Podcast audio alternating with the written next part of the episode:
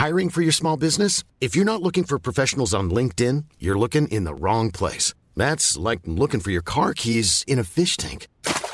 LinkedIn helps you hire professionals you can't find anywhere else, even those who aren't actively searching for a new job but might be open to the perfect role. In a given month, over 70% of LinkedIn users don't even visit other leading job sites. So start looking in the right place. With LinkedIn, you can hire professionals like a professional. Post your free job on linkedin.com slash people today.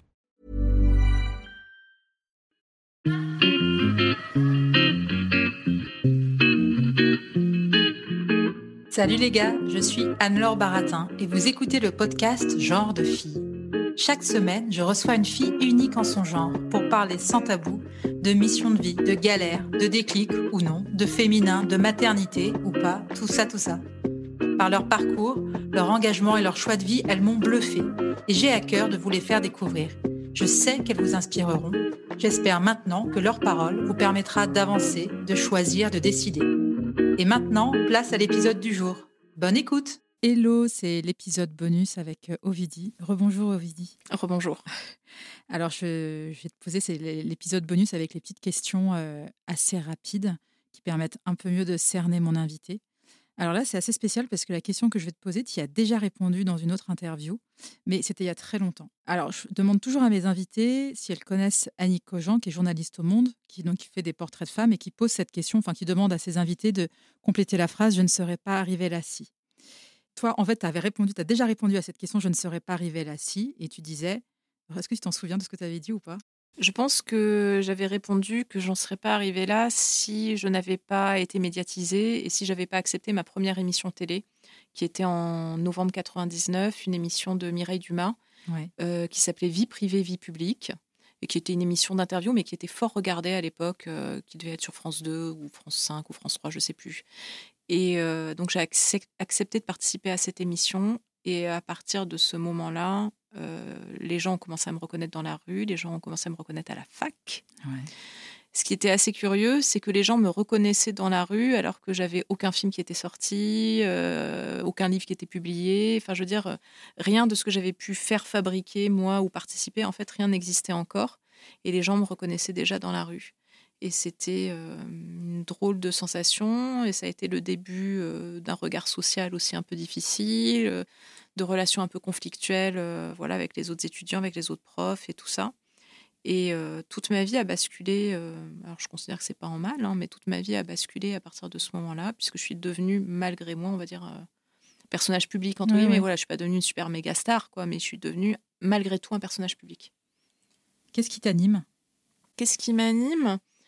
Ah, une espèce de colère froide. Moi, je suis quelqu'un qui s'énerve jamais, euh, je hausse jamais le ton et tout. Donc, je, dirais une espèce de colère froide comme ça.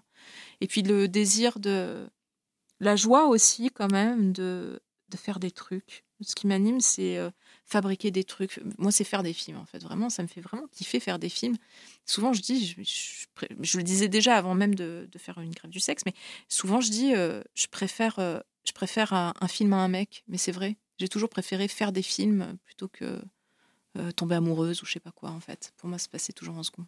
Qu'est-ce qui te met en colère ou peut t'agacer? Ah ouais, en plus moi je m'agace. je m'agace vu que je dis rien, je m'agace comme ça. Je, me ronge mon je ronge mon frein comme ça.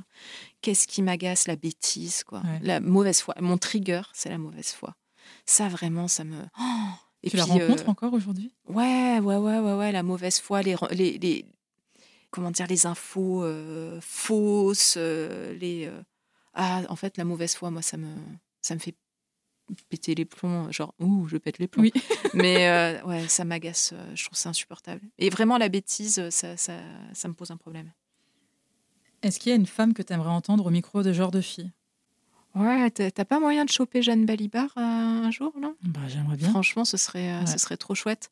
En fait, elle m'intrigue. D'accord. Elle, a, un côté mystérieux. Elle a un côté très mystérieux et je me dis, euh, tu vois, une interview un peu longue comme ça, ça permettrait d'en savoir plus et de, et de mieux la cerner, quoi, en fait, tout simplement. c'est une actrice, Jeanne Balibar. Parce que je pense pas que tout le monde la connaisse, mais. Euh, bah si, quand même, ah quand même. pareil, c'est très, très, très grande actrice. Euh, et puis, Alors, il faut jamais dire ah fille d'eux parce qu'elle s'appartient à elle-même, tu vois. Mais mine de rien, je pense que dans son capital culturel, ça doit compter. Mais c'est quand même la fille d'Étienne Balibar et d'un intellectuel, voilà, tout ça. Attends, j'ai honte, je ne sais pas qui est Étienne Balibar. Je suis désolée. J'ai hésité. dit, Non, le dis pas. Fais comme si tu. C'est un philosophe. Et c'est un philosophe, euh, ouais, c'est un philosophe euh, spécialiste de, de Marx, Althusser, etc. Quoi. C'est un philosophe marxiste. Ok.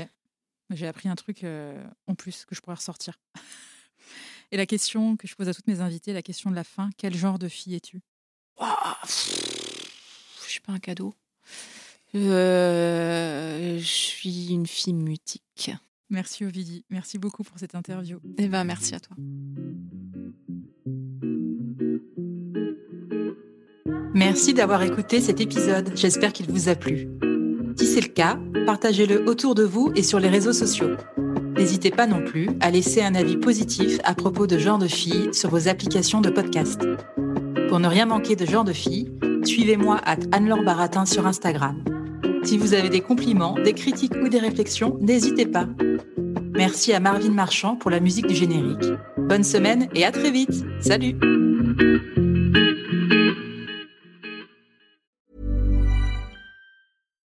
When you make decisions for your company, you look for the no brainers. And if you have a lot of mailing to do, stamps.com is the ultimate no brainer. It streamlines your processes to make your business more efficient, which makes you less busy. Mail checks, invoices, legal documents, and everything you need to keep your business running with stamps.com. Seamlessly connect with every major marketplace and shopping cart. Schedule package pickups and see your cheapest and fastest shipping options from different carriers with rates up to 89% off USPS and UPS rates. And with the stamps.com mobile app, you can take care of mailing and shipping wherever you are. Make the same no-brainer decision as over 1 million other businesses with stamps.com. Sign up with code program for a 4-week trial plus free postage and a free digital scale. No long-term commitments or contracts. That's stamps.com. Code program.